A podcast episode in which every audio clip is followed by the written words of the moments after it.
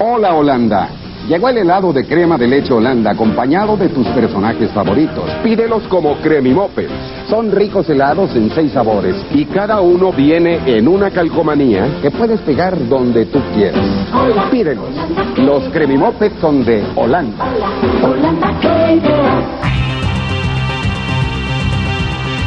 Escritores. I'm Terry Moore, and you're listening to Comic Case. Artistas. Hi, this is John Romita Jr., and you're listening to the Kamikaze Podcast. Hi, this is Mike Mignola, and you're listening to Kamikaze. Hi, this is Eric Powell, creator of The Goon, and you're listening to Kamikaze. Editoriales. Hi, this is J. Scott Campbell. You're listening to Kamikaze. Hi, this is Terry Dodson, and you're listening to the Kamikaze Podcast. Traductores. Hello, it's a Kamikaze from Grant Morrison. This is Gary Frank, and you're listening to the Kamikaze Podcast. Coleccionistas. Hi, this is Frank Cho, and you're listening to Comic Kazi. This is John Bogdanov, and you're listening to the Kamikaze Podcast. Editores. Soy Giuseppe Camuncoli, state escuchando el podcast de Comicase. Fan chiquillos. Todos están en el podcast Comicase.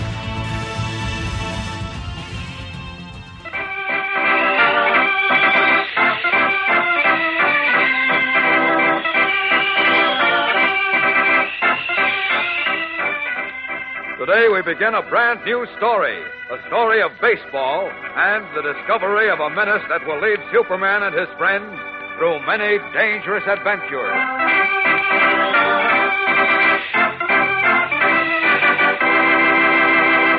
Hello, hello, buenos días, buenas tardes, buenas noches. Que estamos transmitiendo como hace un ratillo que no lo hacíamos en vivo por eh, la página de Facebook de Comicase. Muchas gracias a quienes poco a poquillo van llegando allá a saludarnos. Eh, de mi lado, Jorge Tobalín. Eh, en el extremo derecho se encuentra. Hola, yo soy Waco. ¿Cómo están todos? Bienvenido, señor Waco. Y eh, en el centro, gracias, en el centro central está el buen Beto Calvo. Hola, ¿qué tal? Me preguntaba si la formación que tenemos ahorita correspondería de alguna manera a alguna eh, bandera de alguna nación o no, no coincide con nada. Una pregunta ociosa, eh, son las 10 y cuarto de la noche, estamos haciendo tiempo para que también acaben de conectarse y haciendo preguntas incoherentes. Pero, bande pero ¿qué bandera sería como rosa? Amarillo, negro, y azul. ¿Cómo que rosa? Rosa me veo como salchicha, está muy sí, rara. Tu, sí, tu tono de piel ahorita es como, como, como rosita. Patrocinador de Parece que pediste algún colorante digital para la piel a, a, cierto presidente que no quiere dejar su puesto. Blanco, ahí se ve menos salchichoso. Otro tono.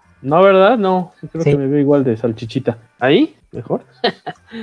sí, creo que sí. Este, perfecto. Bienvenidos, estamos ya en el 166, 176 episodio del poderoso podcast Comicase. Beto Calvo, muchas gracias de nueva cuenta. Ahí ya sabemos que es el hombre internacional del misterio. Él se mantiene eh, con el estornudo de etiqueta oculto detrás ¿Tú, de su. ¿Tú eres el que se come episodios enteros del podcast y yo soy el del misterio? Es 177. Ah, 177, perdón, el 176 es el que se liberó hace dos, tres días, un par de días más o menos. El que iba a salir el 31 de octubre. Exactamente, porque ganaste una no apuesta. Ya pod podrás cobrármela en cuanto nos veamos, no sé. La, la, la, gran ventaja de hacer esas no apuestas en las que no va a ganar nada es que son referencias ñoñas a los no premios de Marvel.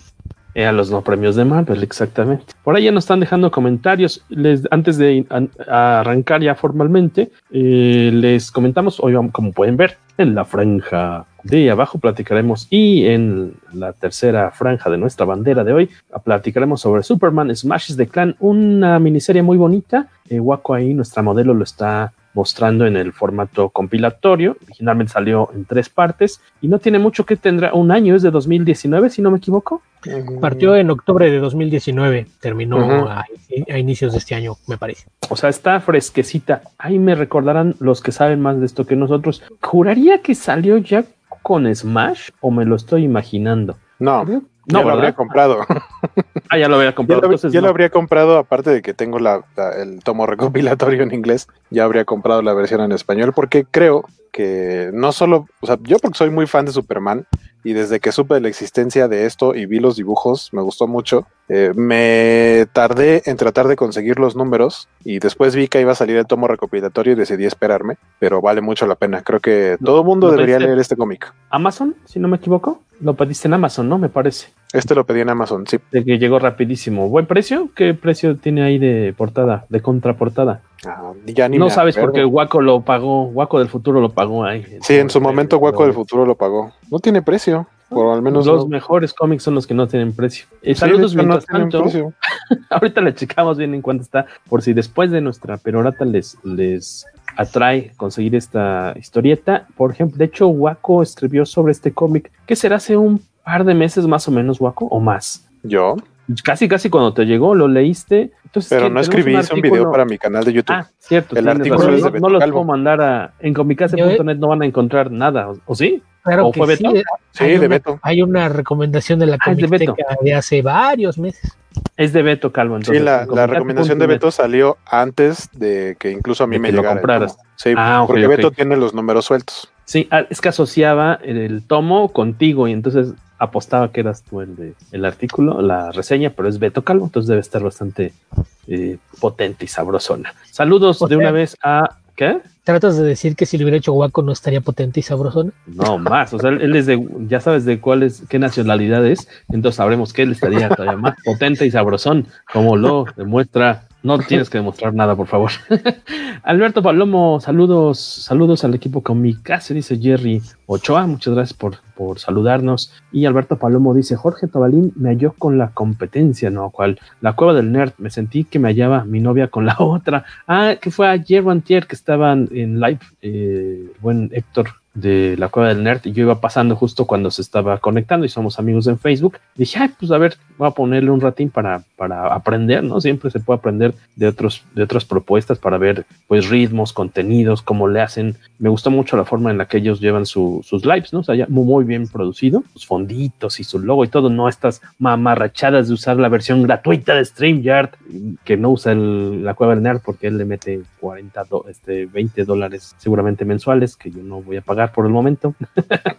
pero nosotros estamos usando la versión gratuita, pero de todos modos está hecho con el corazón. Eh, creo que por ahí tenemos otro mensajito. Saludos al equipo Comicase de los magios, en especial al guapo del podcast. Pues hoy no vino, ya no, ya nunca se conecta, así que suponemos que entonces el guapo eh, secundario sería guaco. Muchas gracias al maestro Tello de eh, los queridos magios. Buena onda, buena onda. Eh, ya, ocultar. encontré lo del precio. Yo lo compré, lo pedí en preventa y me salió en 252 pesos, pero actualmente está en 306 pesos en Amazon. que mm, sin falla, ¿no? O sea, está muy bonita la lectura. Ahorita vamos a platicar de dónde viene, porque aparte tiene una historia, pues como muy chida, ¿no? Un background muy padre, no nada más es de que a alguien se le ocurrió y escribió el cómic y lo dibujaron, sino que es una historia que tiene varias décadas, ¿no? De, hay un- de, de linaje, bueno, hay de, de- de historia detrás. Eh, no sé si quieras comentarnos algo al, al respecto, Beto Calvo. Eh, de que de los antecedentes del cómic. Sí, sí, sí, sí. E- Esta historia, eh, vamos, como la base ya, ya fue presentada en otro formato hace uy, este, como 80 años, ¿no? Como no, como Bueno, setenta pues, y tantos mira. años. Pues Pongámoslo de esta forma. Todo el mundo sabe que Superman fue el primer superhéroe. Fue creado en los albores de- del cómic. El cómic era un medio muy, muy joven. Y obviamente cuando se convirtió en un éxito, pues inme- de inmediato fue llevado a otros medios. En aquel entonces todavía no había televisión. Así es de que, pues el primer salto que dio a otro medio fueron las tiras cómicas y el segundo a la radio. El serial de radio en- con distintas versiones de formato duró desde 1940 hasta 1951 y en el verano de 1946, eh, prácticamente todo el mes de junio, eh, un, un serial de 16 episodios, fue un, un episodio llamado The Clan of the Fairy Cross, donde eh, pues nos encontramos con esta aventura en la que Superman enfrentaba al Ku Klux Klan. Y esa Con- es la, la historia en donde se inspiró eh, Jin Yang para escribir este cómic. Con Pot Collier en la voz, ¿no? De Superman. el- Pero era secreto. Bueno, era, eh, ya después ya lo sabrían. Digo, a lo mejor los niños no tanto, pero hay, hay Acaba- fotos muy padres. Acabas de quemar su identidad secreta, no sabes que funcionaba como, como por acá nos pasaba con... Y Superman como Superman, ¿no? Como Sí, con era- Calimán. como acá era Calimán. Que acá no sé qué tan en secreto se, se mantendría. Digo, la voz de, de Luis Manuel Pelayo era muy, muy característica. Entonces no, no sé si, si realmente era, era secreto. Pero en el caso de, de la versión en inglés sí fue así. Fue hasta 1946, poco después de este serial, que para una campaña publicitaria en, en la que eh, se estaba usando la imagen de Superman, el actor de un par de entrevistas y ya se reveló que era el quien hacía la voz. Vale mucho la pena que busquen, eh, hay un chorrísimo de episodios, y no es que todos existen en, en internet, eh, en distintos sitios, en YouTube obviamente también. Que justo es lo que estaba preguntando ahorita Alberto Palomo. Dice que si se puede hallar el programa de radio. Sí, Beto. Hay, hay un enlace por ahí, se los, se los paso. lo publicamos cuando aparezca esto en, en nuestro sitio web. Les, les pasamos el enlace en el Internet Archive. Hay una página donde hay como 700, 800 episodios en, en, un solo enlace. Por ahí están todos estos episodios. Que además habría que, que, señalar que ese serial radiofónico le aportó varias cosas al, a la mitología de Superman, ¿no? es la primera vez que, que, aparecieron ya con nombre y todo Perry White y, y Jimmy Olsen, por ejemplo. Fue el primer lugar ¿no? La kriptonita, que la kriptonita era un pretexto para darle descanso al actor en realidad. Así para que, como, como una época en la que el, el programa salía cinco veces a la semana, se grababan de lunes a viernes, para que se pueda tomar días de descanso. Había episodios que terminaban en un cliffhanger cuando alguien lo exponía a la kriptonita. Entonces en el episodio siguiente solamente se oía como tosía y, y gemía y se quejaba mientras otras personas hacían cosas y ya el regresaba al siguiente episodio. Era, era muy curioso que usaban la, la kriptonita para darle descanso a la. Rogelio Fortanet nos manda todo, saludos. Paz, Beto. No, iba a decir que además todo el mundo eh, de una u otra forma conoce la, la secuencia de entrada de, claro. del serial radiofónico. Aunque no, aunque probablemente nadie de nosotros nos tocó, a todos nos tocó de rebote. No, no sé qué tantos de nosotros tendrán edad como para haber visto la, la serie de televisión protagonizada por John Reeves, que acá en probable. México era transmitida por, en Canal 8, cuando existía el Canal 8, es decir, antes de que existiera eh, Canal 7, lo, lo, que después se convirtió en Canal 9, en realidad transmitía en Canal 8 y tenía un bloque de, de series de aventuras, era donde salía Batman, la versión del 66, había por ahí también una, una la serie de Zorro de, de, Disney, estaba Daniel Boone, estaba Llanero Solitario, estaba Tarzán con, con Ron Ellie, y ahí en ese, en ese bloque de series que salían alrededor de mediodía estaba esa serie de, Superman y tenía la, la, misma entrada porque de hecho muchos de, las tramas del serial radiofónico se adaptaban para la televisión. Entonces alguna vez han oído aquello de más rápido que una bala más poderoso que una locomotora y capaz de saltar altos edificios de un solo salto. Y lo de arriba en el cielo es un pájaro es un avión Superman pues ese era el intro tal cual de, del programa de radio que después fue adoptado para la televisión y pues es de esos clásicos que es imposible no asociar con el personaje de Superman. Y que si no me equivoco, eh, llegó a estar como cortinilla del podcast Comicase. En algún Teníamos momento. una parodia, ¿no? Del... No, no, no, no, pero según yo también había un cachito. Un cachito Alguna vez ¿no? se usó un cachito de, del intro. Vamos a rescatar esas viejas cortinillas ahí para alguna ocasión especial. Pregunta Iván Ruiz que por qué el señor Beto muestra su rostro, más bien sería No, ya puso que no. Muestra. Abajo puso asterisco, no. No confiamos y bueno, y Beto no confía en la, en la señal de internet de allá por, sí, por su si cantón. Le, si le quieren mandar cartas de odio al ingeniero Slim y su compañía por no dar un servicio decente en, la, en el oriente de la ciudad, eh, pueden hacerlo a, a mi nombre. Lo, lo, agradeceré bastante porque el problema es que no, no, no lo aguanta. A, además traigo unas, unas ojeras de, de, pena ajena y pues la verdad es, ¿para qué quieren estar viendo mi cara? Y pues este, pues vamos a darle a esta, a esta miniserie, como bien decía Beto, está inspirada en esta arco, en esta aventura de 16 entregas. Uh -huh. ¿Qué, ¿Qué, duraban? ¿Como, ¿Como 20 minutos más o menos el programa? En debe haber sido de 15 minutos. 15, 20 minutitos. Pasó a ser de media hora, ahí eran de 15. Eh, por, multiplícalo por 16 y fue un, un buen rato de, de, historia. Si lo quieres escuchar, así que en su versión sonora valdrá mucho la pena. De todos modos, como decía Beto, vamos a ponerles el, el, los links para que aquellos eh, valientes pues se lo chuten. Aparte es muy padre siempre escuchar las aventuras de Superman en, en puro audio. Y eh, esta miniserie, como decíamos, eh, se empieza a publicar en octubre del do, de 2018 y termina a inicios de 2019. ¿Estoy correcto? O al revés, de 2019 y termina en 2020. 2020, sí. Ah, sí es, al revés. 2019 a 2020, tres sí, entregas ya existen en tomo. El ¿Perdón? tomo, de hecho, se retrasó. La razón por la que Hueco tuvo que esperarlo fue que se retrasó, porque fue justamente cuando hubo cosas que se cancelaron envíos a causa de la pandemia. Ajá, mm. se supone que iba a llegar antes. Y me, llegó, me llegó, creo que hasta junio. Sí, creo que, creo que iba a salir en abril, si no mal Abril, recuerdo, mayo iba a salir. Ajá. Se retrasó justo por eso. Esta historia, ¿quién, ¿quiénes son los, pues, este, los culpables de esta bonita historia? Eh, ¿Quién escribe y quiénes dibujan? Escribe, escribe Jin Luen Yang, este, que, que me parece muy padre que explique sus motivos y, la, y su historia personal de por qué decidió eh, entregar esta versión, esta adaptación de, de, esa historia que se había contado hace ya varios, bastantes, varios años eh, en, el serial de radio, porque pues a él le tocó vivir algo mmm, como similar en el sentido de que sus padres o sus abuelos, no recuerdo cuál de los dos, este, eran inmigrantes a fin de cuentas y les tocó vivir un poco de lo que se presenta en la historia. Y el arte es de, se, se llaman Gurihiru, son una, eh, una dupla de talentosas ilustradoras japonesas, si no me equivoco. Este, y, y, está muy padre porque tienen un estilo muy cartoon, muy, eh, o sea, tú lo ves y fácilmente podrías pensar que eso tiene el potencial para hacer una serie animada y las hemos visto haciendo arte para, por ejemplo, eh, mucho de lo que publicó, o todo, no sé, de Dark Horse, de Avatar, el, el, último maestro del aire, es de Gurihiro. Eh, y también por ahí Unstoppable Wasp para Marvel, entre, entre otras cosas. Ah, tiene uno de Spider-Man, muy bonito, Spider-Man y Venom, que también está muy bonito el, el, arte. Y pues creo que le va como anillo al dedo, eh, sobre todo en el sentido de que pareciera como animación, tomando un poquito, eh, sobre todo en, en, en, la parte del diseño de Superman, esta idea como, como de si fuera el estilo en el, en el escudo de, de, las animaciones de Fleischer, la clásica de Superman, y lo ambientas en 1946. Entonces creo que se ve bastante, bastante bonito y pues combinado todo, eh, grandes talentos, eh, se dio una historia muy chida. De esas artistas yo extraño que usan el crédito como, como lo recibían en un principio, porque sonaba como de ciencia ficción. Aparecía el crédito era? como Illustrator Unit Gurihiro.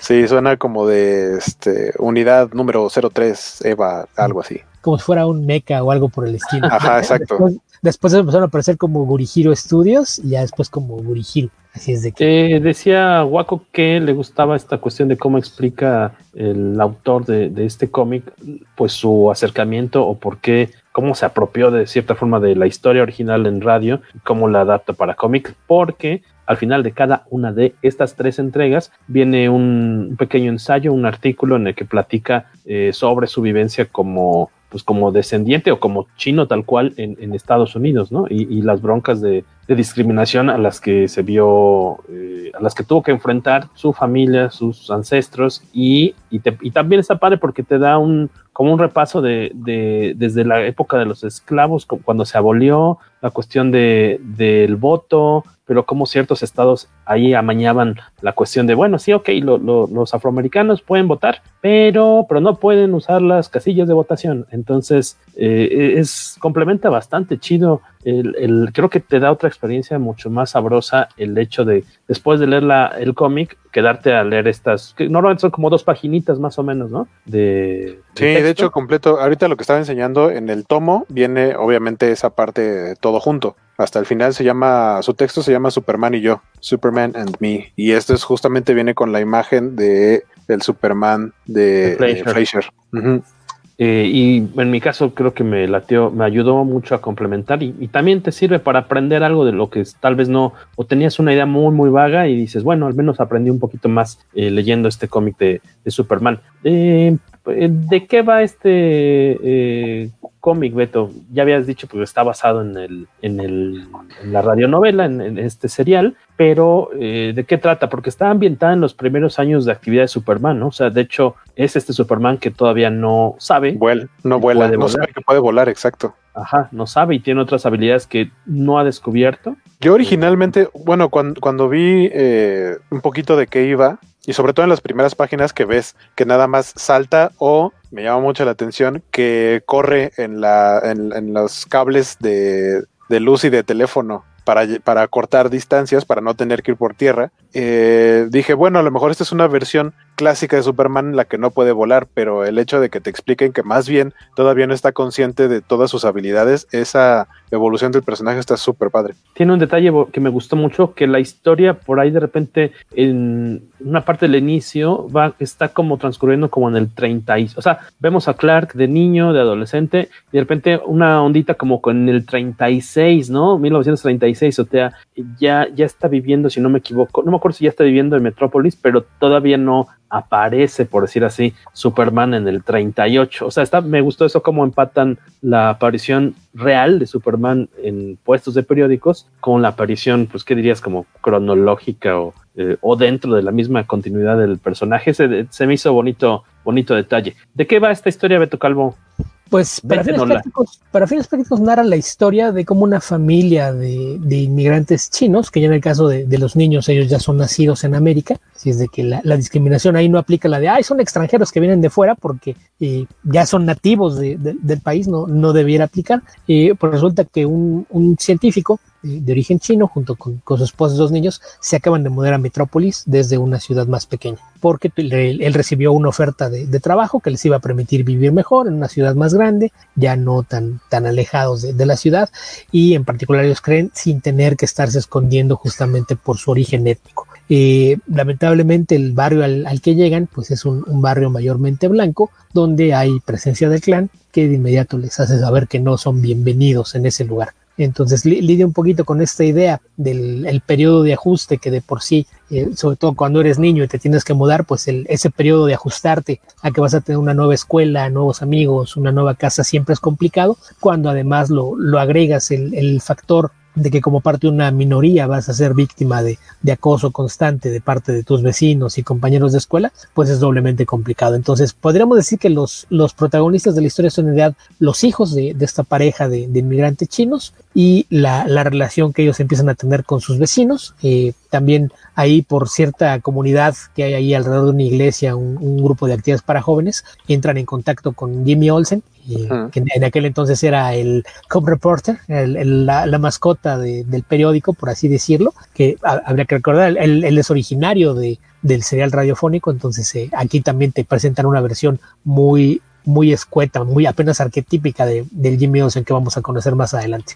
Eh, a, a, partir de, de, estos incidentes que se dan con los vecinos y, demás que lo están molestando, el, famoso caso de quemarles una cruz en, el patio para hacerles saber que no, no son bienvenidos, pues es que se da el que Superman se ve involucrado en, el asunto y tenga que, que lidiar con este, estos eh, desplantes de, de, racismo que se están dando en su ciudad. Ahí también para evitar que es una historia tan simple de que ah, son unos viles racistas, ¿qué, qué trabajo le va a costar? Pues estamos también viendo la, la, forma en la que Superman está atravesando por este periodo de aprendizaje, de entender realmente cuáles son sus poderes y qué es todo lo que puede hacer con ellos. Y hay eh, por ahí algunas eh, tramas secundarias que me parece que, que también son de, de, lo que enriquece mucho la historia, como por ejemplo el hecho de, de que eh, cuando aparece el clan, también hay un niño ahí que al principio se, se muestra muy reacio a, a aceptar a estos nuevos, nuevos niños que llegan, en particular porque el niño resulta ser que es muy bueno para jugar béisbol y le quita el puesto de, pitcher titular en el equipo de, del centro comunitario. Eh, pero él, conforme se da cuenta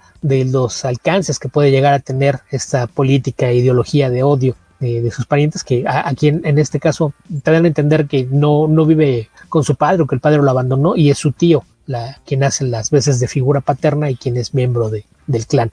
Pero, pues a grandes rasgos, eso es de, de lo que trata una, una, historia sobre racismo en, en, la metrópoli de los años 40. Y hay unas cosas así como de que cuando lo estaban leyendo, así me sacó de onda, como que casi, casi me dio escalofríos, eh, porque pareciera que es normal esa, esa, ese racismo de repente de algunos personajes, de los personajes blancos, los vecinos, que no lo hacen tal vez como por mala intención, sino porque en verdad creen en eso. De repente, por ahí hay unos comentarios muy feos que tienen, ah, sí, la, la vecina, ¿no? La, la, la señora de al lado, de enfrente, les lleva un, un, pastel, algo les lleva de regalo a estos nuevos vecinos, que son los chinos. Les dice, ah, es un pastel de manzana, ¿eh? Ah, pero no tiene perro, ¿eh? Como entre, no sabes si es bromeando o es verdad esa ignorancia suya, pero yo cuando lo vi me saqué de onda, dije, no manches, o sea, porque sabes que ahorita en el 2020 sería imposible decirle a alguien así. Eh, que, todo, que todavía mejor, existe gente así. Sí, no, seguramente. No, no, no, no imposible. Pero, claro que no, Jorge. No, no, pero no, no habría las protestas que hay.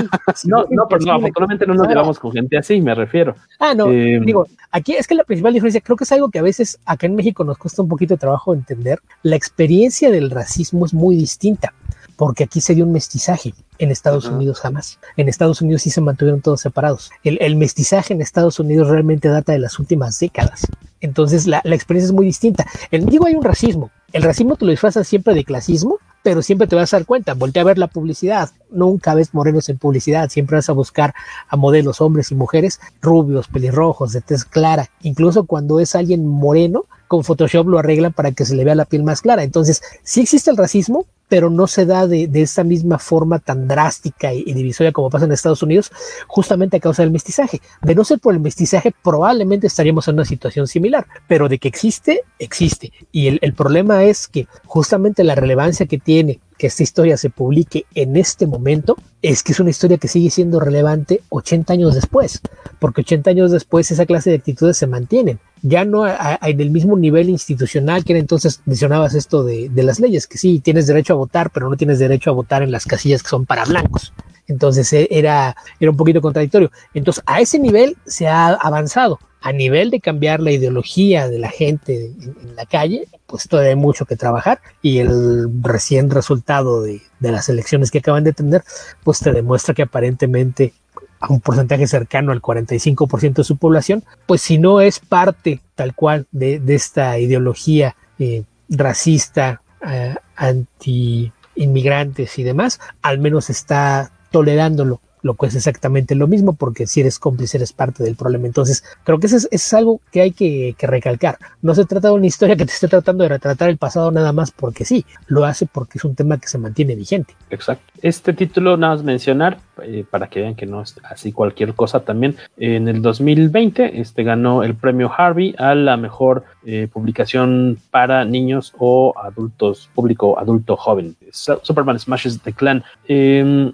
decía algo Beto sin quemarles también como detalles de, la trama de los personajes secundarios que le dan un saborcito muy particular está obviamente el vecino blanco que también pasa por distintas etapas, empieza como, como niño villano, y, pero va, vas, vas viéndolo evolucionar a lo largo de la, de la miniserie. Están obviamente los dos niños que no son secundarios, los, los protagonistas, los sí, hermanos. ¿Cuáles son los protagonistas? Los protagonistas son, son los hermanos. Este, una niñita como pues retraída que no quería dejar su, su casa en el, en el, barrio chino y se, ella sí se siente como pez fuera del agua en Metrópolis porque pues la ven rara, eh, la ven raro, este, eh, creen que no sabe hablar inglés, este, y también está el, hermano que al revés es muy sociable, ¿no? Él, él como que se acomoda, se adapta, adapta, muy, muy fácil, tiene muy buen sentido del humor, es muy avispado, y él como que pues, sin mayor bronca, luego, luego, como decía Beto, pues eh, se vuelve eh, la estrella del, del, equipo ahí infantil de, de béisbol de este centro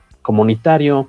Está a, este a mí... personaje del, del jefe, es el es jefe de policía, es, el, es como sheriff. Ajá. El, el, el afroamericano, ajá. Este personaje yo no, no lo ubicaba, ¿es muy antiguo de la mitología de Superman? ¿O corresponde nada más a esta historia? Igual que Jimmy Olsen y Perry White apareció en el serial radiofónico. Era un personaje ah, del, serial. Que también tiene ahí, eh, hay un momento en el que en el primer número, cuando hay un primer encontronazo de, de, los miembros, de una parte de los, de los miembros del clan que van ahí a echarles, este, cantarles el, el, pleito, echarles el gallo ahí a la casa de los chinos, de la familia china, eh, llegan a, auxiliarlos, ¿no? Ves que llega un coche con tres, cuatro hombres afroamericanos y los chinos también es raro porque ellos como que se tratan de no recibir ayuda de ellos porque como que tampoco quieren meterse en broncas, pero no saben que uno de ellos es el jefe de, el sheriff, el jefe policía. de policía. Ajá, es, es, raro porque pues a fin de cuentas son dos, dos eh, minorías o dos partes que estaban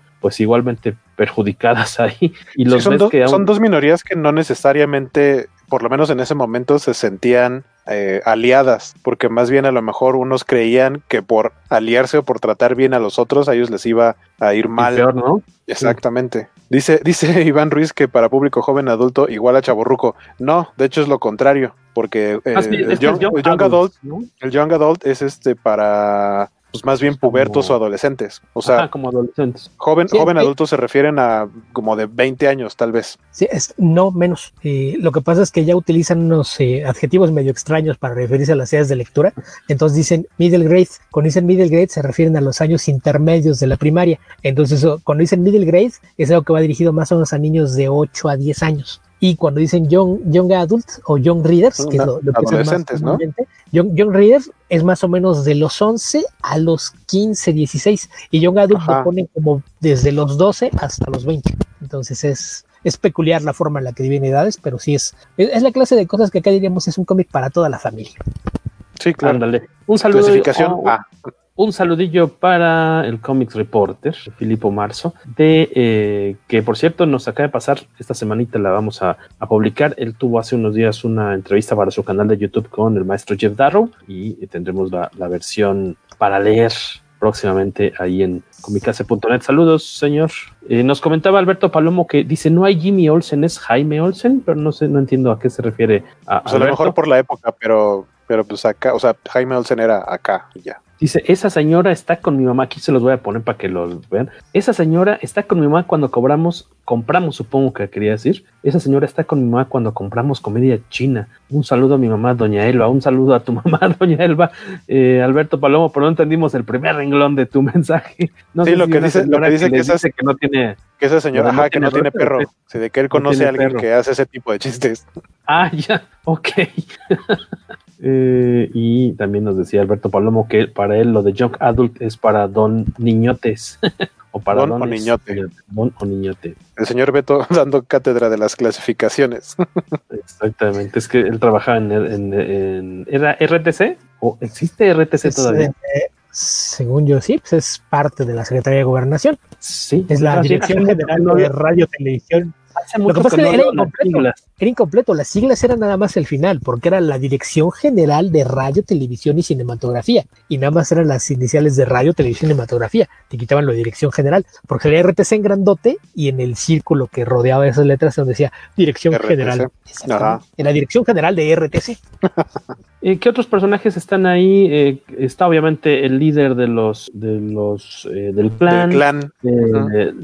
Lois, que está encantadora también, ¿no? Clark Lois lo vemos.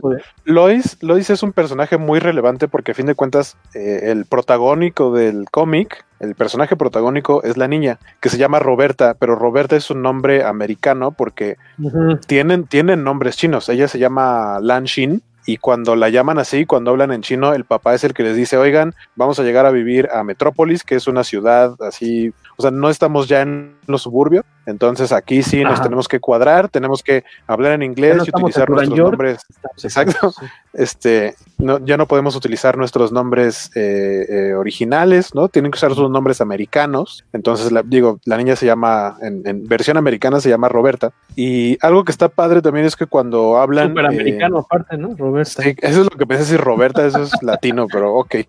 Este, y, ah, que cuando hablan en chino, obviamente el texto se ve diferente, se ve el, diálogo, creo que es en rojo, para que entiendas que están hablando en, otro idioma y no les entienden. O es cuando vuelve, porque es muy insistente el, papá en decirles, ya les dije que hablen en, inglés y que utilicen sus nombres. ¿Por qué lo hiciste con este, acento, guaco? ¿Eh? ¿Con acento qué? Con acento, guaco. Ah, ¿Cuál acento? hablando en, chino. Hizo voz ah, de papá, no hizo acento, Jorge. Hizo voz de, hizo, voz de papá. Tú interpretaste que fue voz de chino. Ajá. Bueno, ah, ah, hizo voz de papá, Y, ni siquiera sonó acento, así es de que no, no sé. El día No, estoy metiendo, estoy chingando nada más tantísimo.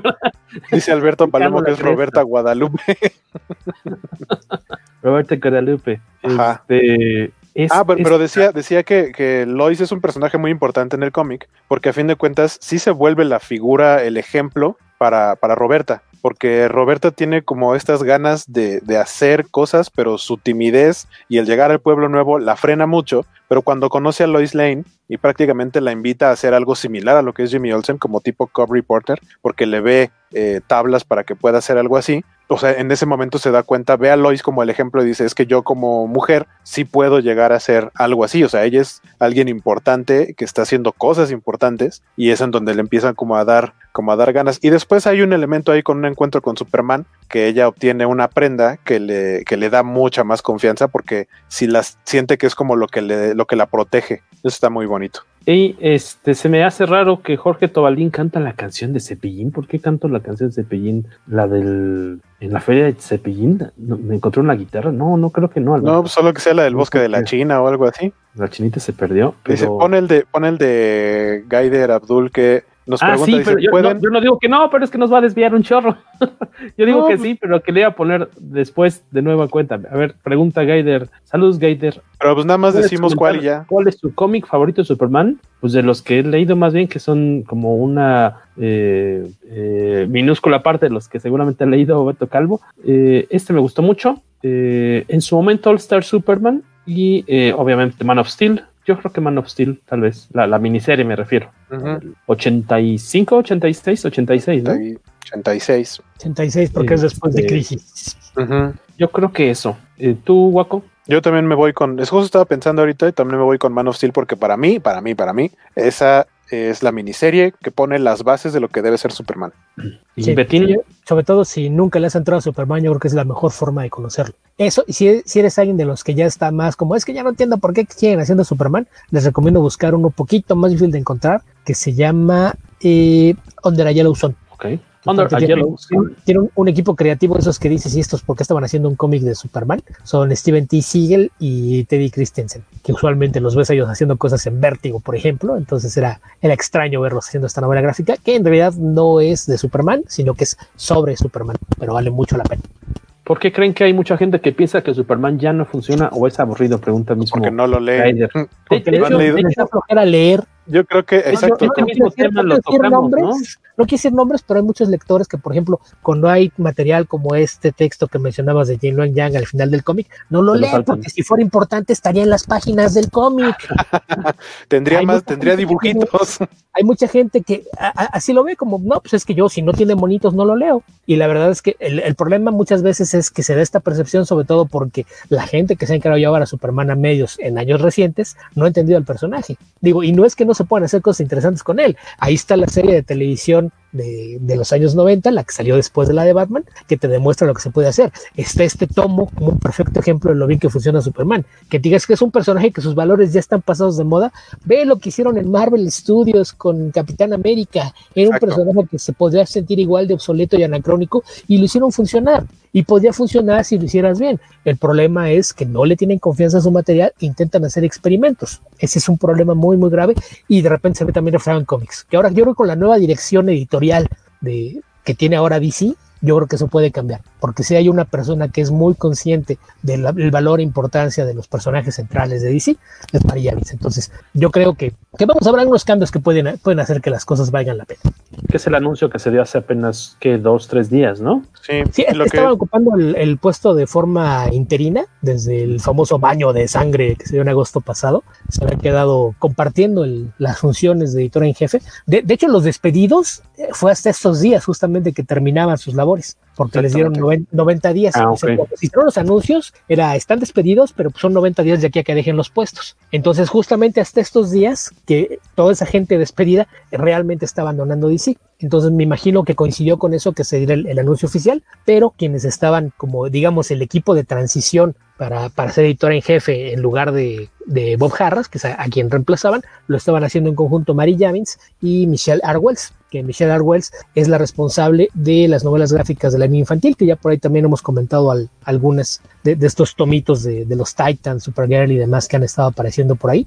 Ella era la responsable de eso, a ella la trajeron de Disney, en Disney ella supervisaba la línea de cómics basados en las propiedades de, de la Casa del Ratón, la trajeron para hacer esto y Mary Javins estaba a cargo de los cómics digitales, en donde han hecho cosas muy interesantes en los últimos años, entonces eh, ahora Mary Javins ya se queda como la, cabeza en jefe, no sabemos qué va a ser de Michelle R. Wells, me imagino que le van a dar un cargo que le permita seguir supervisando la parte infantil y no me extrañaría que se encargue también de llevar programas de novelas gráficas originales y material para librerías, pero habrá que ver cuando se dan más anuncios. Que de hecho tenemos un programita, un podcast, un episodio del podcast especialmente sobre Man of Steel, sobre la miniserie de John Byrne, y platicamos justamente de eso, ¿no? De, de- de cómo basta leer esa miniserie para darte cuenta que es totalmente vigente el personaje y cómo se funciona y todo lo que tiene rescatable, ¿no? Cómo, cómo sí se puede hacer. esto, esto que menciona, bueno, que pregunta Gaider, eh, existe una historia que de hecho fue un solo número de cómic, un Action Comics creo que es 775,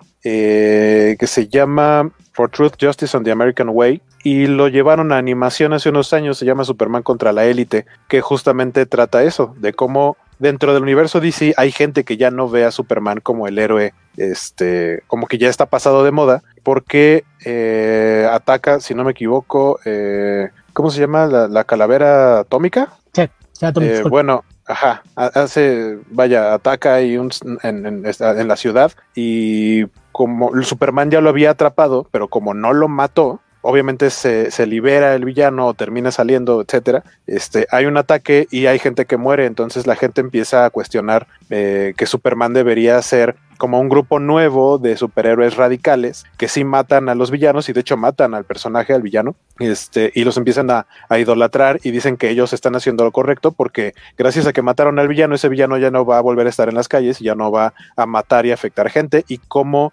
la gente cree que podría esas personas que murieron porque Superman no tomó la decisión de deshacerse definitivamente del villano anteriormente, este, si, si esas muertes caen en, en los hombros de, de Superman, si fue su culpa. Y, y, esa historia se trata de cómo Superman les explica, o sea, le, les tiene que hacer entender que, que, no pueden ponerse al nivel de los supervillanos. Y creo que funciona bastante bien. La película, la animación está bastante, bastante decente y es una muy buena adaptación. Ahí se les recomiendo también, justamente para ese punto de, de la gente que cree que Superman está obsoleto. No recuerdo de quién es el arte, pero esa la escribió Joe Kelly, que para quienes no lo ubiquen por su trabajo en cómics, él fue, él es el responsable de que tengamos un Deadpool chistoso y es uno de los co-creadores de Big Hero 6 y 20, entre muchas otras cosas por ahí para televisión.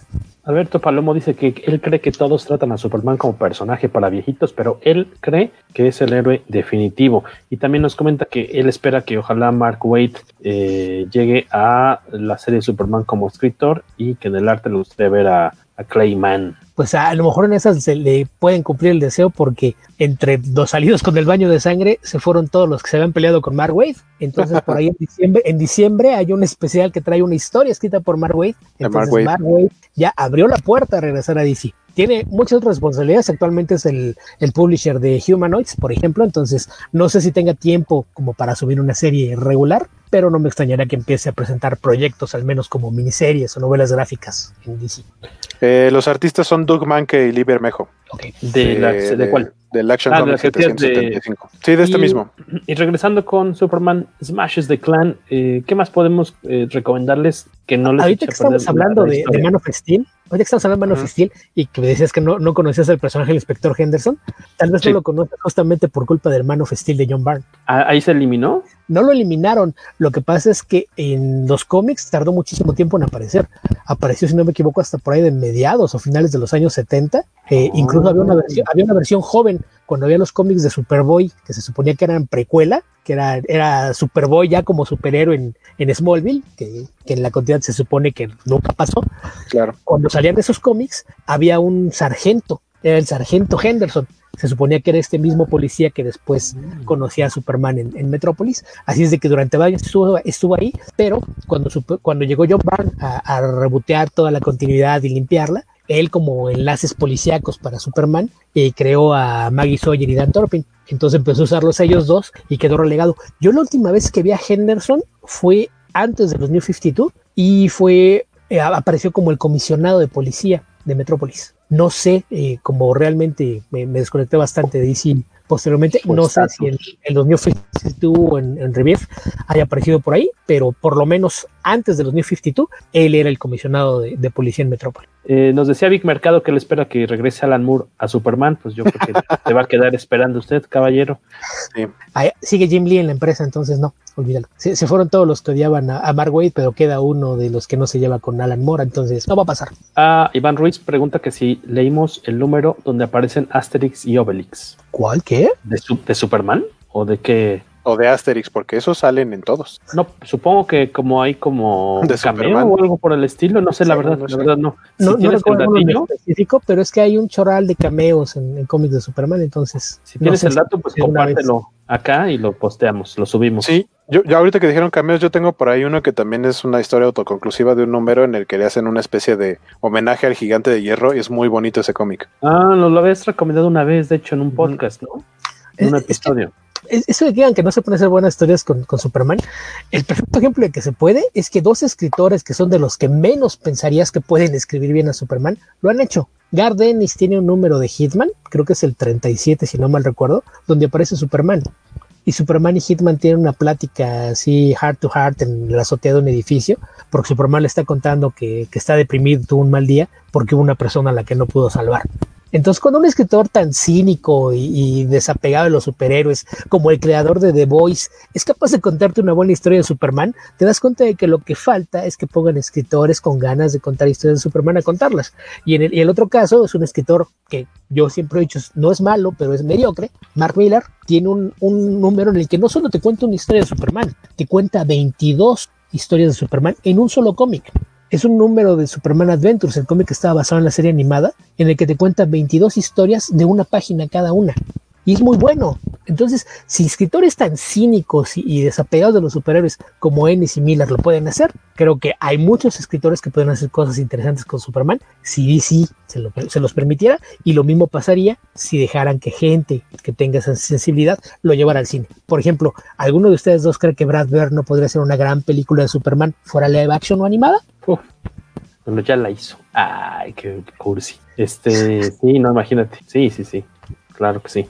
Este, ah, volviendo un poquito a Superman Smash the Clan que hablabas de personajes, pues, o sea, justamente Superman está en el título, pero, ah, o sea, no es tal cual el protagonista, porque la historia se va más bien alrededor de los niños. Sin embargo, él es el, él es el eje de crecimiento a la par de los niños y también es la guía, porque lo que decíamos, él al principio no sabe, ni siquiera sabe de dónde viene. Es un Superman bastante joven y él no sabe eh, no, no sabe de la existencia de Krypton, no sabe de la existencia de sus padres, y entonces empieza a tener eh, como apariciones y como visiones eh, que tienen que ver con, eso, con su descubrimiento como, como extraterrestre, y, el, término alien de, que, funciona, digamos que es un paralelismo con lo que están viviendo los niños que vienen de fuera y de cómo él se tiene que aprender a percibir y a entender como alguien que también viene de fuera y que probablemente si la gente se entera de eso, porque todo el mundo cree que Superman es, es norteamericano y entonces todo el mundo lo ama, pero qué tal que la gente se entera que no es de aquí o que no es de este, ni siquiera de este planeta, pues, en, o sea, ¿cómo lo va a ver la gente? Y eso es un poco también lo que trata específicamente con el personaje de Superman en el cómic. Y, el, bueno, por lo menos yo no recuerdo que o, recientemente se haya trabajado en, cómo fue que Superman descubrió justamente todo esto. Entonces, el, el, cómo lo van manejando junto con el crecimiento de los personajes que son los niños, eh, está bastante, bastante, bastante padre. Sí, porque es un descubrimiento, ¿no? Autodescubrimiento en, en, esos dos niveles, los chavitos. Como que el niño está muy consciente de quién es y no tiene gran problema, de hecho es un poco bocón de repente, Ajá. pero la chavita es la que dice es que yo no soy de aquí y como que se trata de, de, pasar desapercibida y de repente hay una, no vamos a echarles a perder eso, pero hay un, un diálogo ahí entre la niña, Roberta, y eh, Superman en el que le dice, oye, tú y yo nos parecemos en esto, este, ya me di cuenta de que tú puedes hacer algo más que saltar, pero te estás conteniendo. Así como que le cacha, como que y Superman, Superman lo rechaza, o sea, Superman al principio rechaza todo eso. Cuando le empiezan a, cuando empieza a tener como las visiones y las ideas de, de, su origen, él las empieza a rechazar como diciendo, no, estoy viendo visiones, voy a seguir con lo mío. Él quiere ser normal, dice, no, no, yo no. Exactamente, él, él, él no, no quiere no quiere saberse como alguien de fuera, le da miedo. Em, nos pregunta el mismo Vic que, bueno, tiene relación con lo que ya estaban comentando. Para una buena película de Superman, ¿qué director sería el ideal para ustedes y qué historia les gustaría ver en el cine? Esta de, esta eh, es un perfecto este, storyboard para animación, ¿no? sí, perfecto. estamos platicando hoy. creo, que sería un gran sería un gran acierto que la adaptaran. Y porque aparte, obviamente llegaría, o sea, este cómic lo han leído seguramente decenas de miles de personas, pero estamos hablando de decenas de miles. Pero en animación el mensaje que trae llegaría a millones de personas, ya sea que lo vieran ilegal o comprada, como se debería, este, pero sería muy, muy bonito que esta historia pudiera ser adaptada a, a estilo animado. Eh, ¿Qué director sería el ideal para ustedes? Pues decía Beto Calvo que a él le gustaría mucho Brad Bird. Sí, yo estoy totalmente de acuerdo con eso también, Brad Bird. Beto Palomo, Alberto Palomo nos dice que eh, esta es una como mini cápsula del tiempo, cómo era que el racismo o de cómo era el racismo. De cómo era el racismo. E, este cómic. Que, que, también, que también algo, algo que me gustó mucho del cómic es que estamos acostumbrados a entender, por lo menos de este lado, eh, en, en, país, en un país que no es Estados Unidos, eh, en tener como la referencia de, ok, existió el Ku Klux Klan y el, el racismo,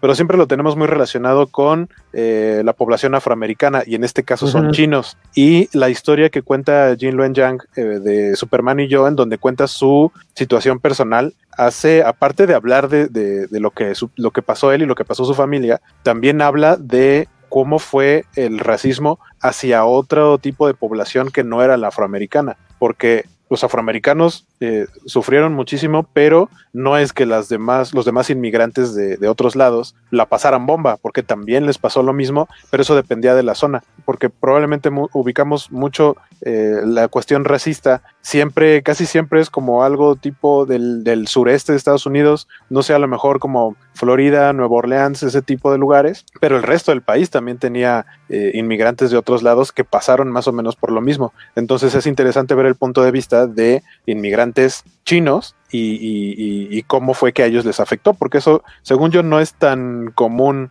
eh, visto, por lo menos fuera de Estados Unidos, en, en cuanto a historia. Sí, no lo vemos representado en cine o en series o en mismos cómics. Es que esto, esto tiene mucho que ver con el contexto histórico, porque uh -huh. ahí la, la, parte de que asumimos que es el sur, pero muchas veces no entendemos por qué. Habría que recordar que la guerra civil estadounidense se dio justamente a raíz del racismo, porque en los estados del norte ya no había esclavos, en los del sur sí. Y toda la, la guerra se dio justamente porque la, la gente en el sur quería pelear por su derecho a seguir teniendo esclavos.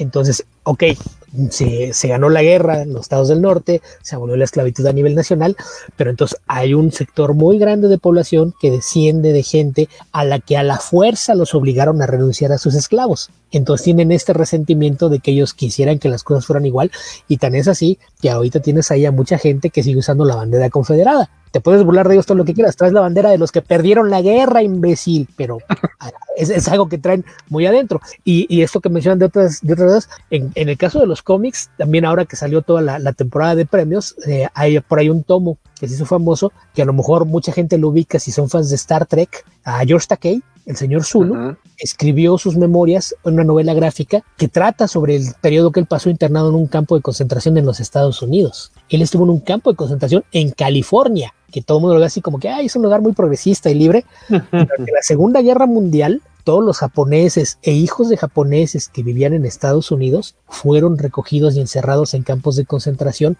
porque uh -huh. se sospechaba que podían ser traidores. O sea, podía haber japoneses que ya fueran de tercera o cuarta generación viviendo en Estados Unidos, pero el solo tener sangre y apellidos japoneses bastaba para encerrarlos en un campo de concentración. Y son la clase de cosas que no te ponen en películas porque dentro de todo les da vergüenza. Pero que de esto mismo habla, de esto mismo habla el autor de, de este cómic en sus ensayos al final de, de cada número, ¿no? Que dice, les extrañaba de cómo habían mandado a estos campos de concentración dentro de Estados Unidos a, a, los japoneses que vivían y dicen, pero no hicieron lo mismo con los italianos ni con las familias alemanas, nada más agarraron a los, a los, a los japoneses, ¿no? Eh, y eso pues habla mucho de, de cómo estaba el rollo, eh, ¿no? Este tomo, si, si lo quieren buscar, se llama They Called Us Enemy. Nos llamaban They Called Us Enemy. They Called Us Enemy nos llamaban enemigo. Es escrito por Josh Takei, no recuerdo quién es el, artista, pero, pero sí es un, una novela gráfica que justamente lidia con, con esa idea, que, todas las veces que te, se tratan de dar sus baños de pureza, pues se les olvida. Y en, muchas veces en cómics y películas descubrimos por ahí piquitos, ¿no? En la serie de Watchmen, probablemente es la, la única vez que he visto documentada en un, en un, en una serie de televisión mainstream, el asunto de la masacre en Oklahoma, que también es, otro de esos eventos que son muy famosos y, no es algo que, sea muy común. Incluso hay gente en los mismos Estados Unidos que no conoce esa parte de la historia. Entonces, sí, sí son cosas que a veces no, tenemos el contexto completo para entenderlo, pero que me parece que, que vale la pena aprender, porque insisto, nosotros estamos en las mismas, ¿eh? hay muchísimos casos similares que no se documentan y no están en nuestros libros de historia, pero de que pasaron y crearon ciertas actitudes que algunas aún persisten, pues eso es algo que no, no podemos negar. El hecho de que no lo pongas en un libro de historia no equivale a hacer de cuenta como que nunca pasó. Si andan interesados en este libro que nos recomienda Beto de Called Us Enemy, pueden encontrarlo obviamente por ahí en Amazon, está para Kindle en 200 pesitos, hasta dura 514 pesos. El artista es... La eh, artista. La artista, ah, chino. Harmony es que yo tengo, yo estoy leyendo otro nombre entonces. En el caso de Justin Eisinger, que es coescritor. Sí, dice autores George Takei, Steven Scott, Justin Eisinger y Artista. Eh, en el arte Harmony Becker. Bueno, que Harmony también es nombre de hombre. No, no sé si sea hombre aquí en este caso, pero. Pues bueno, yo estoy viendo fotos y. Una foto. Yo nunca he oído Harmony como hombre. ¿eh? Eh, Harmony Corinne, el director de cine de Kids. ¿Se llama Harmony? ¿No era apellido? No, no y dice Harmony Becker. Este.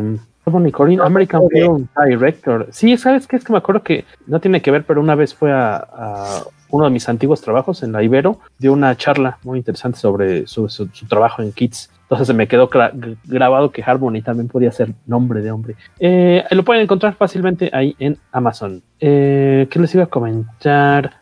Tienes por ahí en WhatsApp, en WhatsApp, en Instagram, este, Guaquillo, por ahí a la mano si nos dejaron algún comentario. Creo que la mayoría han sido esta vez por, por Facebook. A ver, um, revista Kamikaze, aquí está. Y no tenemos comentarios en Instagram. Dice Iván Ruiz que hace algunos años leyó un reportaje sobre los japoneses que vivían en Perú. A ellos los extraditaron hacia Estados Unidos. Qué loco.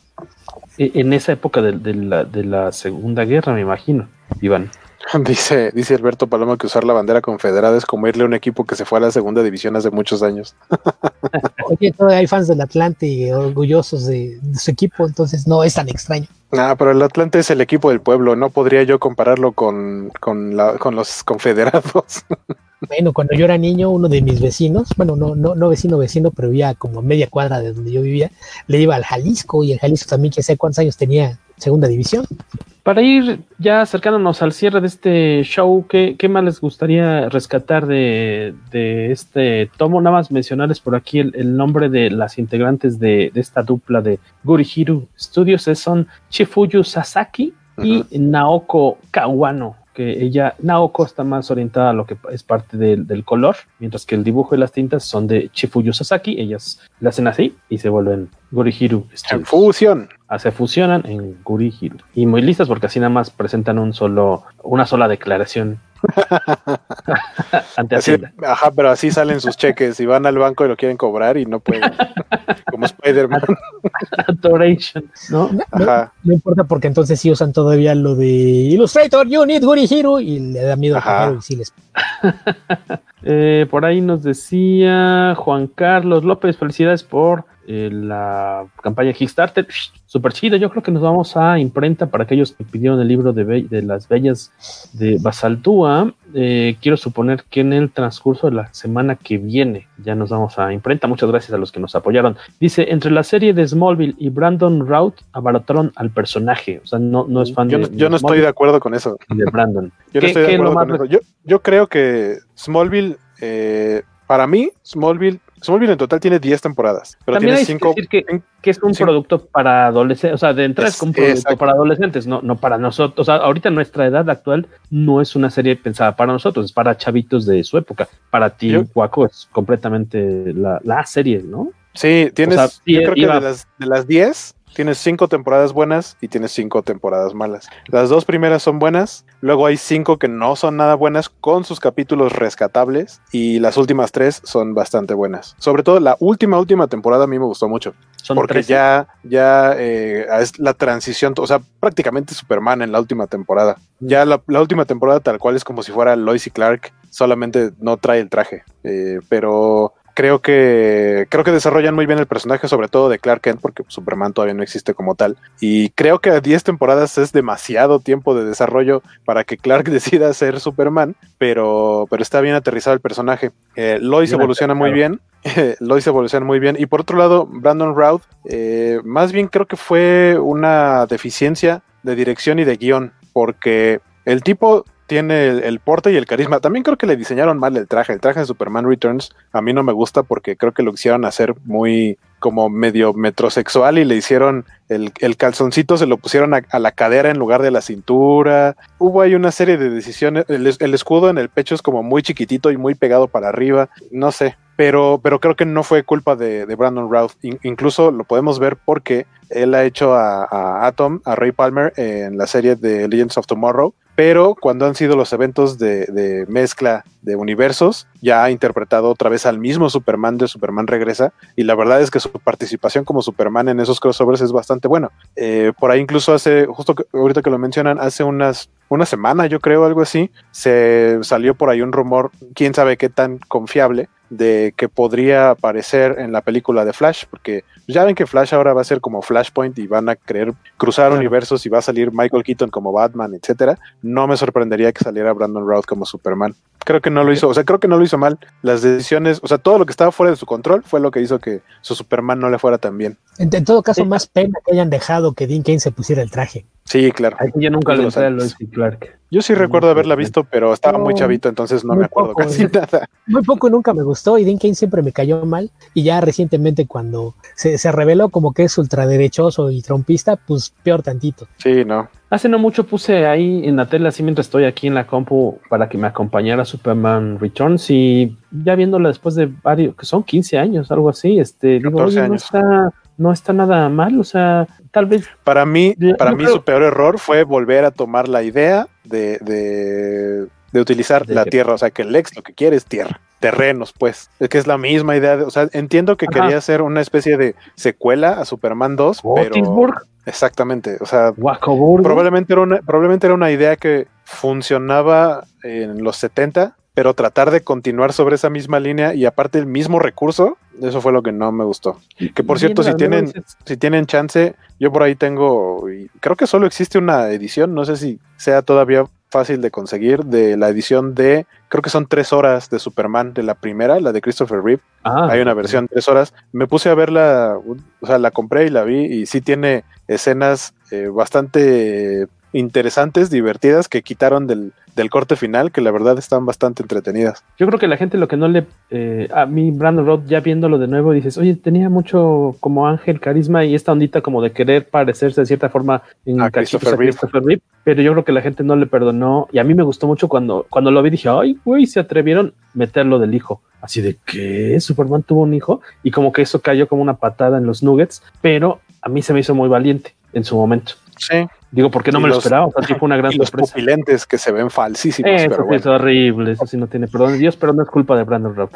Exactamente. Superman, Smallville era como el eh, Beverly Hills 90-210 de Superman. En mi particular opinión de lo más malito que se ha hecho en live action, dice Rogelio Fortanel. Lo que pasa es que es el, el, la audiencia a la que le querías llegar, al mismo mercado que iba a Beverly Hills 90210, los adolescentes, jóvenes, adultos, justamente era el mercado que querías atacar. Entonces, dentro de eso, y, y lo, lo, que funcionó, creo que, que, cumplió con su cometido de una u otra forma. Y, y el, el, hecho de que durara tantas temporadas, si fuera realmente mala, no hubiera durado 10 años. Claro. Sí, que, que, por ahí de la, que por ahí de la quinta temporada o algo así, sí la iban a cancelar, pero fue cuando entró al quite el mismo Tom Welling a decir yo voy a ser productor y cambió totalmente, vaya, se, modificó totalmente la producción, los, los, originales se fueron y se quedó Tom Welling con nuevos socios y fue cuando empezaron a meter a más gente involucrada en los cómics y fue cuando empezaron a meter más a la Sociedad de la Justicia, a los Gemelos Fantásticos, salió Supergirl y, y digamos que ya parecía un poquito más hacia lo que podíamos leer en los cómics. Por eso creo que sus últimas temporadas son algo decente. Me voy con unos comentarios, dice el cacha Carlos Ramírez, aunque no lo dicen tan abiertamente en Karate Kid, se da a entender que la esposa del señor Miyagi estaba en uno de esos campos de concentración japoneses en Estados Unidos cuando murió. En, en, la, en, la, primera película, me imagino. Hay que checarlo, pues está, está Netflix, ¿no? Si no me equivoco, la 1 y la 2, la 3, ¿no? Que, que, es con la, la chica, cuatro. ¿no? Con, bueno, de las viejitas son tres, ¿verdad? Sí, son tres. Luego la de Jackie, la de Jackie Chan. Sí. Oh, en, en la que no es karate, es kung fu.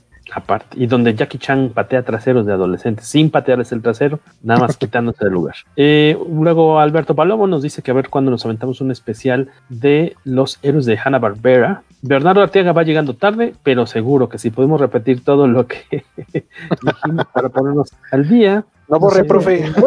Nosotros no, pero el Facebook sí, de un rato. Sí, después, Facebook sí. Un ratito acabando, seguramente. La repetición en Televisa menos uno. ¿Cómo es menos uno? ¿Cómo eran los canales de.? Menos uno y menos dos existen. Menos uno en mi casa, menos uno. Alberto Palomo, felicidades, Jorge. No hice ningún comentario antiguo para el juego de shot. Todavía no se acaba esto, amigo. Todavía no se acaba. Eh, sí, usted aún no hay más. Ah, cuando. Cuando Shot. leyó el comentario de Filippo, hizo acento Ah, italiano. Filipo, no puedo decir el nombre de nuestro amigo Filipo sin, Ah, sin no, no, que no, Reglas son de aprender italiano. Dice Rogelio Fortanel, el mejor Superman, Alejandro Suárez en la carabina de Ambrosio, pero ese era Superman con M Ay, al güey. final. Perdón, te borré, Fortanel. Te puse y te quité luego, luego. Ahí está. Que Ahí no está, digas que no. saliste. Big Superman. Mercado, es que ya Lex Luthor da hueva.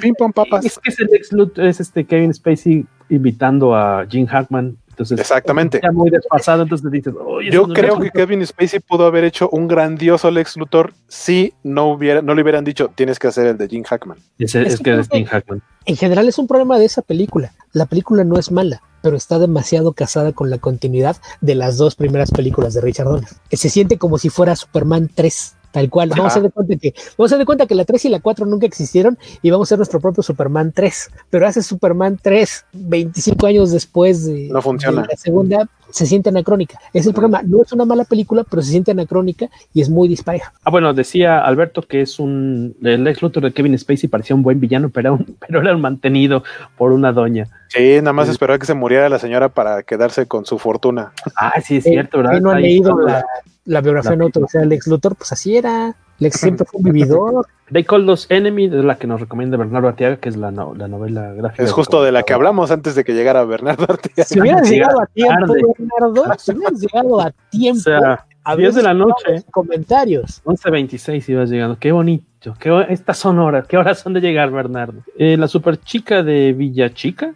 estaba más chida que la nueva super chica. A mí, las- les voy a decir que a mí la verdad me gustan mucho las dos, tanto Laura Vanderbilt como Melissa Benoist me gustan mucho. a mí me cae bien Melissa. Que, que dice Jorge que él nomás se acuerda de Helen Slater.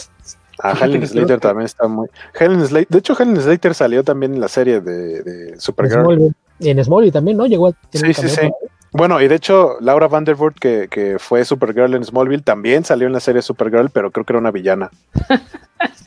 Dice Alberto Palomo que me da permiso de hablar como norteño cuando lea mis mensajes. Arriba el norte. Alberto Palomo, ahora sí vas a hablar así. Pero ¿de qué parte del norte? Estás hablando Desde- como si fueras de Chihuahua y no es lo mismo el acento norteño de Chihuahua que el de Monterrey, No, el de Durango. No les domino.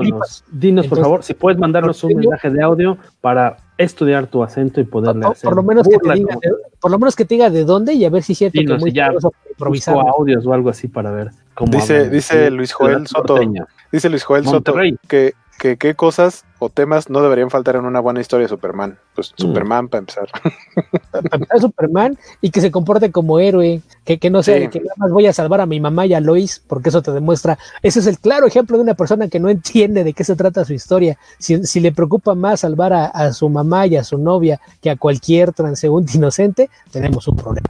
Sí, en donde muestras que Superman es humano en el sentido de, de cómo lo criaron, no necesariamente de, que sea un humano del planeta Tierra, porque no lo es, pero Superman siempre va a ser, eh, eh, como decía, más humano que, que alguien, o sea, es la persona más humana que vas a conocer. Ese es el chiste de Superman, de que a pesar de que es alguien que viene de fuera, es el, es el más humano que puedes encontrar. Y si esa es la base de cualquier historia que vayas a contar, va por buen camino. Y los valores, que siempre mantenga sus valores. Y, eh, ahí te evitas eso de que no, es que lo mató porque no tenía de otra. Superman siempre encuentra el modo. Tiene principios, tiene valores y esos son inquebrantables. Son parte de la formación que tuvo y es por lo que es importante eh, lo que hacen con los Kents, porque es la formación que tiene. Lo que lo hace súper no es el haber llegado a otro planeta, es la formación que le dieron para criarlo como persona. Pusieron, dice Iván Ruiz, un shot por cada vez que el señor Beto corrija a Tobalín. No, pues salimos, como Ay, dice no, salimos todos borrachos de aquí. Sí, sí. Señor, eh, perdón, no, señor. Ah, no, sí, podría decir que Kingdom, se podría más bien, se podría decir que Kingdom Come es una historia de Superman, dice Vic Mercado. Mm, A Pues grandes es- sí, es que, es que sí, ajá, o sea, sí, sí es como el eje central de la historia. Que es su Y, y a fin de cuentas, ¿no? y a fin de cuentas sí tiene que ver con su toma de decisiones, el desarrollo de la historia. Entonces, yo diría que sí. Sí, Sí, para ir, en específico, sí. Cuenta. para ir cerrando con comentarios y ya conclusiones e irnos a mimir, Bernardo Arteaga mencionaron que si mencionamos Up in the Sky, no. Me gustaría conocer su opinión si ya la leyeron. Me parece que está a un nivel similar, similar a Superman Smash. Yo la tengo en la lista, no lo he leído, pero lo tengo en la lista. No, pero mencionamos el Open the Sky de la entrada del serial sí. radio. ¿Cuenta? Open the Sky. ¿Cuenta cómo? Este, pues cerremos, ¿no? Ya con, con esto. También gracias por, por, juntarse un ratito aquí a cotorrear con nosotros. A ver si les latió esta. Esta vez nos metimos a Facebook, la vez pas bueno, la última vez que llegamos a hacer un stream fue en YouTube, eh, porque pues también queremos hacer un poquito, poco a poco ruidillo por allá en el canal. Eh, pero vimos que cuando lo hacemos por StreamYard, como es en vivo, no les llega, o sea, mmm, cuando ya se monta automáticamente el video, no les llega una notificación a los suscriptores. O sea, tienen que meterse a ver si de casualidad hay algo. Es lo que se habíamos notado. Entonces, lo que vamos a hacer es que este mismo video lo montaremos en YouTube para que sí les llegue notificación a, que, a quienes nos siguen por allá, a ver si nos sale el truco. Eh, que si nos patrocina Bacardi, dice Palomo. Bacacho. Estamos hablando lo que caiga de patrocinio. arriba el norte, y arriba Chihuahua, dice Iván Ruiz. Ah, es que ya tenemos de Monterrey y de Chihuahua aquí. Poderoso. Ah, por cierto, este, un queríamos rápidamente, muy, muy rápidamente, en cuanto me acuerdo Chihuahua. cómo se llama la, Pero la hay, hay quienes plataforma en piensan la la que más está. suavecita es Chihuahua. Es Chihuahua, ¿no? Es Chihuahua, así como Chilaca, susurradito. Chilaca del 880. ¿Qué, ¿Qué significa eso? No sé, Platícanos. siempre que veo que mencionan Chihuahua, dice, ponen esa frase y tampoco tengo idea de dónde salió. A lo mejor Iván favor, nos puede decir. Este, les iba a comentar rápidamente, queríamos mandar un muy rápido saludo a las bonitas personas que nos escuchan eh, en distintas ciudades del, del país. Estábamos viendo... Dilo, dilo, dilo. Yo sé que quieres decir los cuates de provincia.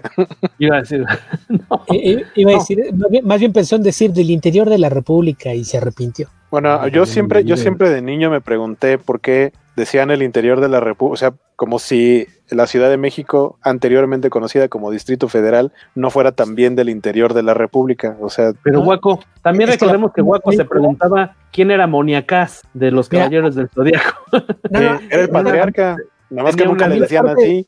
Si la Ciudad de México está en el centro del país, ¿qué puede haber más al interior? Esa era la duda que siempre me asaltaba de niño cuando iba al interior Pedro de la República. en nuestros corazones, sin duda alguna. Alberto Palomo, ¿qué, ¿qué onda con Luis Magui? Que si ya a la Chihuahua o fue a Chihuahua a un baile o qué onda, pues no sabemos. Ahora el amigo que dice lo agarramos de bajada muy seguido, yo creo. Estuvo de viaje. como el programa de Superman, su religión se lo prohíbe o algo así, dijo, ¿no? Estaba de negocios la vez pasada, es porque estaba fuera de la ciudad. Esta y también- lo y agarramos también- de bajada. También y no si por sabía ahí que, lo teníamos- siguen, que íbamos a leer de este cómic. también si por ahí lo siguen, se habrán dado cuenta que operaron a su perrito, entonces su lo andaba, ayer, lo en andaba días, cuidando. ¿no? Sí, en estos días apenas. Sálele, ahí díganle, oigan, sí te queremos escuchar, queremos escuchar tu... ver Y tu queremos bello que hables de. Superman. tu rostro con bello. Queremos que hables de con los comicaseros. Regresa, por favor, te lo ¿Qué- qué- pido. Con la canción de de. Superman, au- aunque después, de, aunque de vez en cuando te dé por hablar mal de José Luis García López y Superman. De todos modos, te extrañamos, Luis Maggi. Regresa. Así, mira. Eh, ah, bueno, rápido, saludos. Ah, de rodillas. Yo dije, ¿qué está haciendo tu ¿Qué señal es Algo que le tú? quiere hacer a Luis Maggi. Eh, estábamos checando rápidamente ahí de dónde nos escuchan las personas que en meses recientes empezaron a descargar, bajar, eh, escuchar como sea el podcast Comicase a través de Spotify o del nuevo canal de iTunes o del nuevo canal de Google Podcast por medio de Anchor, que es donde está, donde montamos el podcast para que llegue a, a, varios Podcast, a varios sitios. Obviamente la mayoría nos escuchan en, en México. Quería agradecerle a las cuatro personas que nos escuchan en Estados Unidos, una o dos seguramente en Washington, otra en Ohio, otra en Texas. Muchas gracias a ustedes que a lo mejor por accidente nos escuchan de repente. Eh, eh, y obviamente pues se imaginarán que la mayoría de los que escuchan el, el episodio, eh, bueno, el podcast son de México, en su mayoría de la Ciudad de México y unos poquitos más del el Estado de México. Nada más rápidamente para agradecerles, Ciudad de México, el 44% de las personas nos escuchan de allá, Estado de México 25%, algunos perdidos yucatecos 7%, muchas gracias. Eh, de Nuevo León, eh, es que tengo un primo yucateco y así habla él. Sí, como Saludos Cucho, a- ya sabemos que así hablan los Saludos y yucatecos. besos a Emiliano González Iturro. Se, se- Bomba, se me hace que Jorge y le los ojitos. Él habla los así ojitos como dijo, habla. ¿nos escuchan de Yucatán? ¿Yo? Pues, escuchan de Yucatán. Ah, yo y Carlos Moisés. No, no creo. Eh, Nuevo León, de Nuevo León también nos escuchan. Y de Baja California. Y algunos poquitos perdidos de Chiapas y Jalisco. A todos los demás que ni siquiera aparecen en esta tabla, eso. Un silencio. los invitamos a que nos escuchen. Ah, bueno, perdón, sí, los invitamos. invitamos a que usen IPs fijas, porque a lo mejor sí te escuchan en otros estados y las IPs variables de la mayoría de los proveedores de Internet no permiten que te identifique el lugar verdadero. Ya empezaste a hablar de tecnicismos. Nos decía. Casi lo grabas. Nos decía Bernardo Arteaga que, que, si no lo hacíamos por Twitch, eso lo decías de hace rato, que, que por qué no nos este, unimos a la chaviza a transmitir en Twitch. Yo transmito en Twitch, ahí ya le sé la onda, pero a Jorge. Porque Beto es chavo, Beto. Beto, Beto. Pero lo que yo le decía a Bernardo es que la, o sea, no existe siquiera un canal de Twitch y creo que es una plataforma que, que, todavía mucha gente no utiliza. Entonces, pues la mayoría de la gente que sigue a Comicase los, los nos sigue de, de Facebook. Entonces tiene más sentido, tiene más sentido eh, hacer los lives aquí en Facebook. El, el, el problema con cualquier cosa que tenga que ver tecnología es Jorge, porque sí. sí, puede que yo sea el más grande aquí, pero yo sí sé que es Twitch, yo sí soy cliente de Amazon, yo sé cómo funciona, no lo uso sí. porque no es lo mío, pero, pero sé qué es y sé cómo funciona. Dice Iván Ruiz, ¿capitalinos o chilangos? O, o sea, pregunta Yo chilango que cómo... porque vengo de otra ciudad a vivir a, a, a, México, como le decimos los del interior de la República. Pero aquí es eso, eso, también me, eso también me llamaba la atención porque tengo familia de Guadalajara y luego cuando venían para acá nos decían, y es que, ah, ya íbamos para México y yo, pero Guadalajara sí, sí. también está en México, ¿no? Así se le dice. Cosas raras. ya, al, al, menos con el cambio oficial de nombre de la ciudad ya les, les diste. Tiene, tiene un poco más de sentido. Ya, ya, no es sí. tan extraño, pero sigue siendo raro. Y eh, pues ya cierren, ¿no, señores? ¿O qué? Tienes más comentarios, ¿eh? ya no los quieres leer. Dice que le valen. Dice Bernardo, Bernardo Arteaga, eso del interior aplica en Venezuela, que la capital es Caracas, que está en la costa. Aquí en México sí que suena raro, claro. Dice Alberto Palomo que Luis no se quiere convertir a la religión de Guaco. Bernardo dice que shot, shot, todo lo que quieras. Saludos a José Miguel Flores, ¿cómo andas, amigo? Ah, un y Bernardo, Bernardo dice, ese de Jalisco soy yo. Ese se escucha, muchas gracias ahí por ser parte de las estadísticas. Este de las estadísticas. Este, pues cierre, Joaquín, ¿qué, ¿qué es lo que más te gusta de este cómic? ¿Por qué tienes eh, que correr a buscarlo? Yo la verdad es que en cuanto vi el arte me enamoré, así en nada más viendo las portadas de los, de los números. ¿Tiene que ver tu de... afición por Sean Galloway? Es muy parecido al, al estilo. Bueno, es que el estilo cartoon de Sean Galloway es muy exagerado. Por ejemplo, a Superman lo hace así como muy musculoso y como más este. O sea, todo está muy exagerado. Si alguien es flaco, es muy flaco. Si alguien es musculoso, es increíblemente mamey. Y, y el arte de Gurihiro es mucho más sobrio, eh, pero está, está muy bonito. Y, y, o sea, creo que no hay página en la que no me haya detenido a ver así de ah, aquí está bien padre cómo hizo la perspectiva. O sea, es un trazo muy simple, porque no manejan eh, asurados, sombras con tintas y volúmenes de ese tipo, sino que es la línea simple, tal cual como de animación. Los colores prácticamente son plastas con tonos de luz y de sombra, realmente muy poco como de efectos que para un estilo como este podrían ser innecesarios. Para mí el arte es impecable y la historia es excelente, entonces es una, una gran combinación que en la cual, o sea, yo fácilmente pongo este cómic de Superman, por lo menos en mi top 5, si no es que en mi top 3, peleándose ahí con de lo mejor que he leído de, de Superman. Y aparte como dijimos al principio, es una historia que a pesar de que está contada en 1946, sigue teniendo un mensaje y sobre todo este año muy, eh, muy presente, muy, muy relevante en, en, la actualidad. Y qué padre que esté dirigido a un público más infantil. Porque, porque se necesita más lectura, más este, representación de este tipo pues, para los chavitos, para que vayan entendiendo cómo está la onda de que eh, pues hay que ser buenas personas, ¿no? Me adelanto a Beto para que Beto cierre. Me pareció una historia muy conmovedora. Este, sí, me sacó de onda de repente, eh, pues leer la, la, forma, o sea, no, no, no, aunque vamos, está como categorizada como una lectura como para público muy chavito o para estos jóvenes lectores, trae temas bien rudos, ¿no? De repente,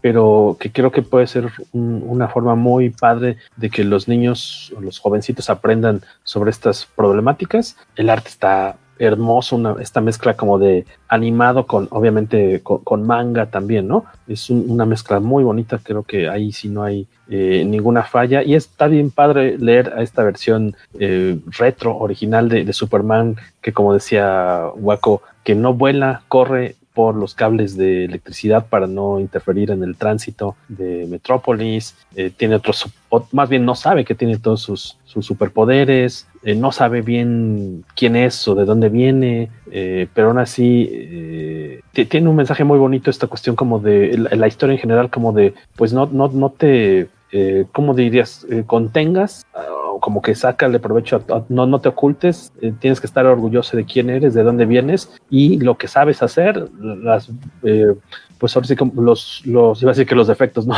eh, pues todo lo bueno, lo positivo que, que tienes, aprovechalo y compártelo para ayudar a, tus vecinos, ¿no? A, mejorar el, el, mundo en el que vives, que tiene mucho que ver con, con las páginas finales de esta historia. ¿Y a ti, Beto? Y pues a, mí, de, entrada, pues a, lo mejor por la clase de cosas suelo recomendar, muchos no lo saben, pero Superman fue el personaje con el que yo le entré a los cómics, fue con quien aprendí a leer, entonces siempre le he tenido un, un afecto especial al personaje, así es de que cuando hacen historias de, de Superman que, rescatan todos los valores que yo considero que son los que no, no debieron faltar en las historias de este personaje, es algo que me da mucho la atención.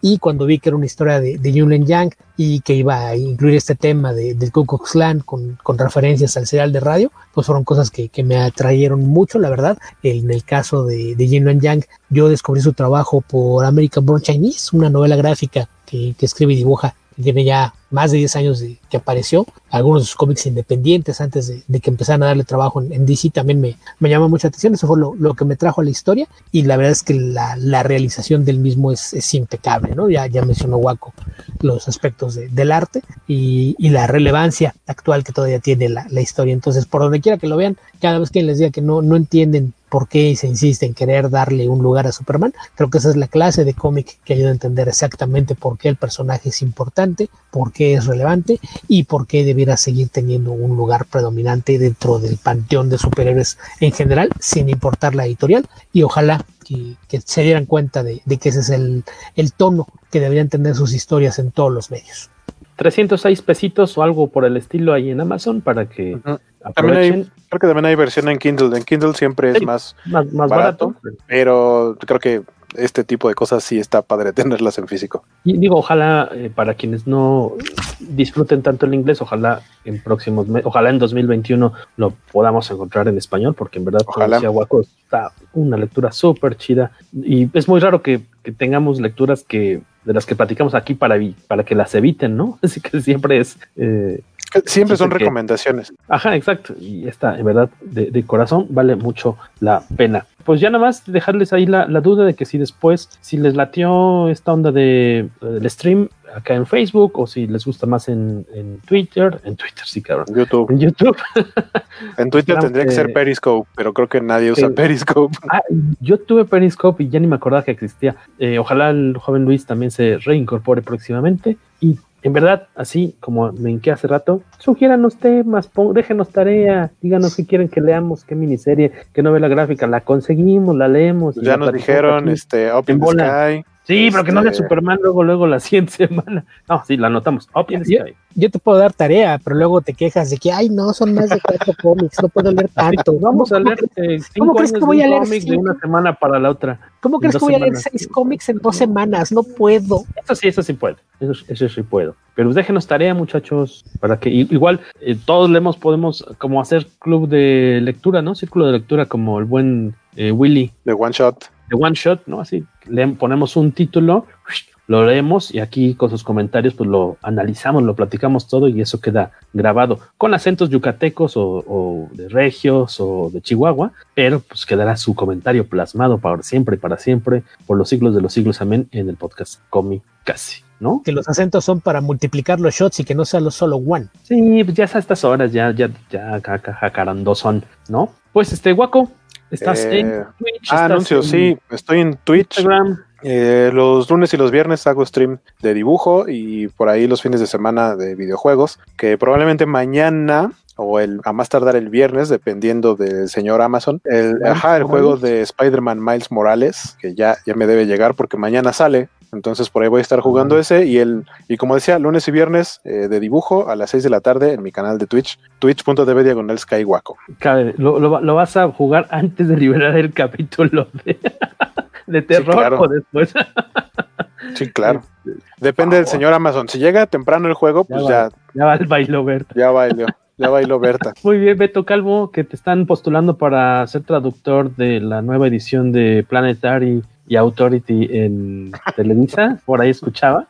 Pues yo, yo, nada más vi que me tallaron por ahí en un tweet que creo que iban a abrir un change.org para, para pedir que traduzca y escriba los artículos. Pues ya, si, si, si, alguien me quiere contratar y darme dineros por hacer traducciones, yo no tengo el más mínimo problema con eso. Entonces, pues sí, sí si van a empezar una campaña, pues nomás avisen para pa saber que, que está. Pero, pero pues eso. Y a mí me, me encuentran en Twitter como Albion2112 Escribo prácticamente todos los días en ogralasnecedades.blogspot.com y escribo en el sitio de Comicase una o dos veces por semana, siempre y cuando el sitio no esté caído. Sí. Y por ahí eh, el mes pasado me aventé el reto de Cuentover, un cuento todos los días durante todo el mes. Y eso está en fracturideas.blogspot.com. Eh, pues nos vemos por acá la próxima semana y si tienen alguna propuesta de lectura, con mucho gusto la, la checamos para llevárnoslo de tarea. Mi nombre es Jorge Tobalín, Huaco, Beto Calvo y yo mismo, como ya dije, hemos sido, seremos el poderoso podcast. Arriba. Ay, mi prima. Adiós. Strangely uneasy, Chuck Riggs looks up at the tall, powerful figure of his uncle, whose eyes blaze with an evil fire the boy has never noticed in them before. What is the secret meeting to which Matt Riggs is taking the boy? What is behind his insistence that Tommy Lee had purposely beamed Chuck? Evil subversive forces are set to work against Jim Olsen and Tommy Lee tomorrow. So don't miss the next episode in our thrilling new story, fellows and girls. Tune in tomorrow, same time, same station. And remember, for breakfast, it's Kellogg's Pep. For excitement, the adventures of Superman.